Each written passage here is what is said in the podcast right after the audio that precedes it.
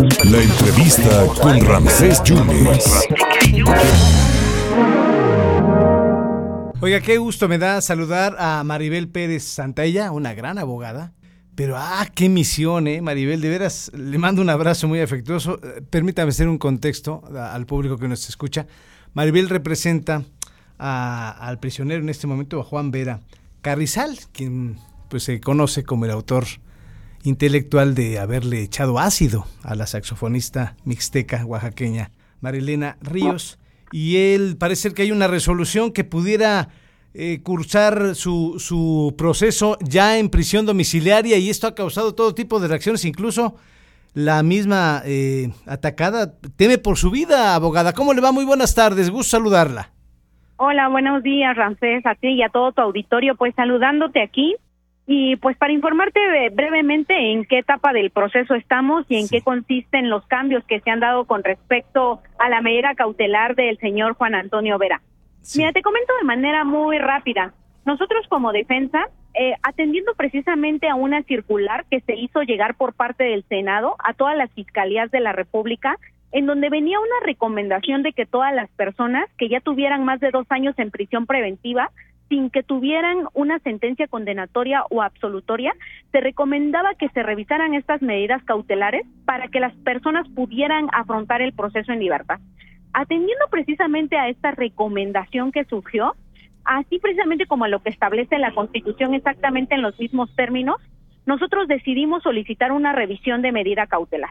Esta revisión de medida cautelar nos fue modificada porque debe quedar claro que fue una modificación de una de una prisión preventiva justificada en el reclusorio de Tanibet a una prisión preventiva pero en el domicilio del señor Juan Antonio. Una vez que nosotros obtenemos esta resolución, pues de manera inmediata queremos que se ejecute y que el señor Juan Antonio se encuentre en su domicilio. Sin embargo, hemos hemos obtenido una ob- obstaculización por parte del por parte del poder ejecutivo, tanto en el estado como a nivel federal. Sí, lo ha Y dicho el día- presidente, en la sí. mañanera también ya se pronunció y el, y el gobernador Jara se ha, se ha pronunciado para reevaluar la decisión del juez, ¿no? Exactamente, te comento, eh. El día de ayer por la tarde, precisamente nos notificaron por parte de- del juez del control. En primer lugar, le dice a la gente del Ministerio Público que es improcedente un incidente que plantean por instrucciones del Ejecutivo. Le dice que no al lugar, que para eso existen los medios de defensa adecuados, por los cuales ella puede dolerse de, esta, de este cambio de medida cautelar, que en su caso puede ser la apelación.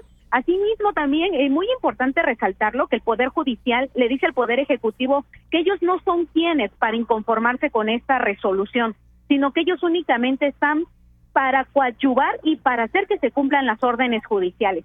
Y le ordena que a la brevedad, por favor, cumpla con este cambio de medida cautelar. Desgraciadamente, el Ejecutivo del Estado se está valiendo bajo el pretexto de que no existen elementos materiales para poder hacer este cambio de medida cautelar, primero alegando que no hay policías para el traslado del reclusorio al domicilio y por otra alegando que no hay elementos de la policía suficientes para que puedan prestar la seguridad tanto en el interior como en el exterior del domicilio del señor Juan Antonio Vera. Pero, a, a ver, abogada, eh, su defendido está acusado de tentativa de feminicidio. La, la saxofonista, la señorita Marilena, teme por su vida, teme que se pueda fugar si se va a la prisión domiciliaria. Eh, creo que aquí hay un poco de mala información. Fíjate que nosotros precisamente atendiendo a las manifestaciones que hacía la víctima y en una intención de mostrar actos de buena fe, no solamente propusimos en este caso que hubiera prisión preventiva domiciliaria, también nosotros pro- Uy, luz sí, que, perdón, eh, la, la perdí un poquito, abogada. ¿Propusieron qué, perdón? No, ya la perdí. A ver si re- rescatamos a la abogada María, María Pérez Santa. Ella, es, ella defiende a- al actor intelectual de que el 9 de septiembre del 2019 le, le rociara ácido a, a la saxofonista. De- decían ustedes que querían proponer que, perdón, recuperamos la Eh, comunicación. propus- ajá, sí, Ramsés, te comento, quería, eh, propusimos incluso el uso de brazalete se aprobó por el juez, ahí está un uso de brazalete, se entregaron los pasaportes del señor como una garantía de que no va a abandonar el país. Asimismo también que existieran cuatro elementos por parte de la policía para que cuidaran al interior y al exterior del domicilio. Entonces, no es la única medida cautelar que impuso el juez de control, se combinó con otras medidas cautelares que el propio Código Nacional de Procedimientos Penales establece. Eh, ¿Por qué la prisión preventiva, abogada? ¿Qué no puede, no, no confían en el centro de, en este centro penitenciario Tanibet? ¿Por qué la prisión preventiva? ¿Por qué la prisión domiciliaria, perdón? En primer en primer lugar, debe quedar claro que es una cuestión de legalidad. Uno, porque la Constitución así lo establece. Cualquier persona que tenga más de dos años privados de su libertad sin que se haya dictado una sentencia en donde se le condene o se le absuelva, se debe velar porque el Estado opte porque esta persona afronte el proceso en libertad. Así como te ah. comentaba al comienzo de la entrevista, hay una circular por parte del Senado en donde se invita a todos los fiscales de todas las, fiscalías de, los estados a que todas las personas que ya tengan más de dos años afronten el proceso en libertad, más de dos años en prisión preventiva. Entonces, no, no, es, cosa juzgada, no es cosa juzgada, apenas va a haber un juicio. No, exactamente. Estamos ahorita, es más, eh, te comento muy rápido, no hemos podido llegar ni a la audiencia intermedia. La audiencia intermedia es muy importante porque es precisamente el filtro en donde se determinan cuáles son las pruebas que van a llegar a juicio. Entonces, desgraciadamente no hemos podido ni celebrar la audiencia intermedia. Entonces, esto es una, una cuestión únicamente de revisión de medida cautelar de las condiciones en las cuales él está sujeto al proceso, pero todavía no se ha determinado si el señor Juan Antonio es responsable o no. Si es responsable de tentativa de feminicidio, que haya sido el autor intelectual de que le hayan rociado ácido a la saxofonista Marilena Ríos esta cuestión aún no se, ha, ah, no se ha dilucidado y tendríamos que esperar a debate y a que un tribunal de enjuiciamiento se pronuncie al respecto de la responsabilidad o no responsabilidad del señor Juan Antonio. Marilena, aquí con el corazón en la mano, Marilena, Marilena, la estamos escuchando. ¿Usted cree que Juan Antonio Vera Carrizal es inocente? Yo considero como abogada, como defensora y siendo una ah, firme creyente del sistema de justicia, que debemos tratar a las personas como inocente en tanto no se demuestre lo contrario.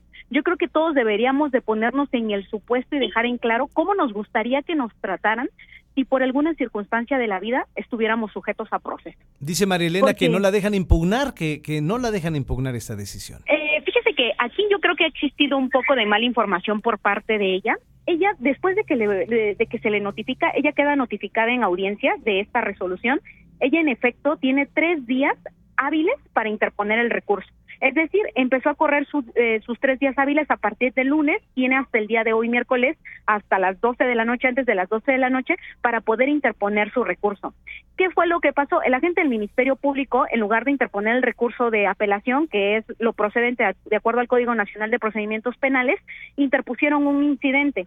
En consecuencia, al no ser procedente, pues le dijeron que no al lugar y que se inconformara de acuerdo a lo que establece el Código Nacional de Procedimientos Penales, pero ella tiene el derecho de impugnar la resolución como cualquier otro ciudadano.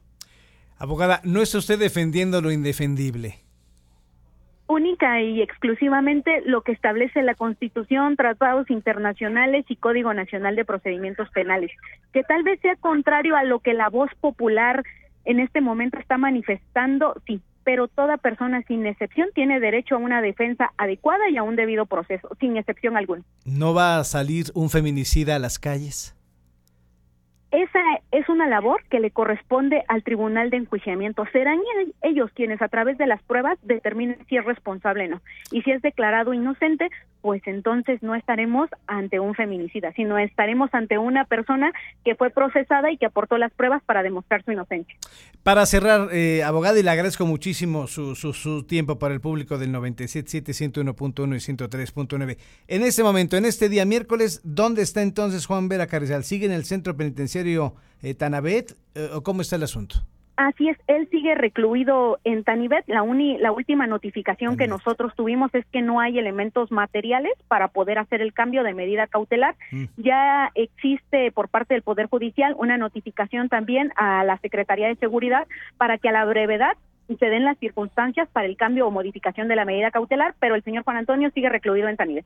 Y entonces, ¿usted cree que porque hay presiones del gobierno federal y estatal no se puede llevar a cabo esta transición? Digo, las presiones han sido tantas que hemos tenido una manifestación incluso del Ejecutivo a nivel federal. Entonces ya es una cuestión que la misma ciudadanía puede juzgar hasta dónde está influyendo eh, una cuestión de presión social para evitar que se cumpla una resolución judicial. Entonces, abogada, por lo que entiendo, no es un hecho que vaya a prisión domiciliaria.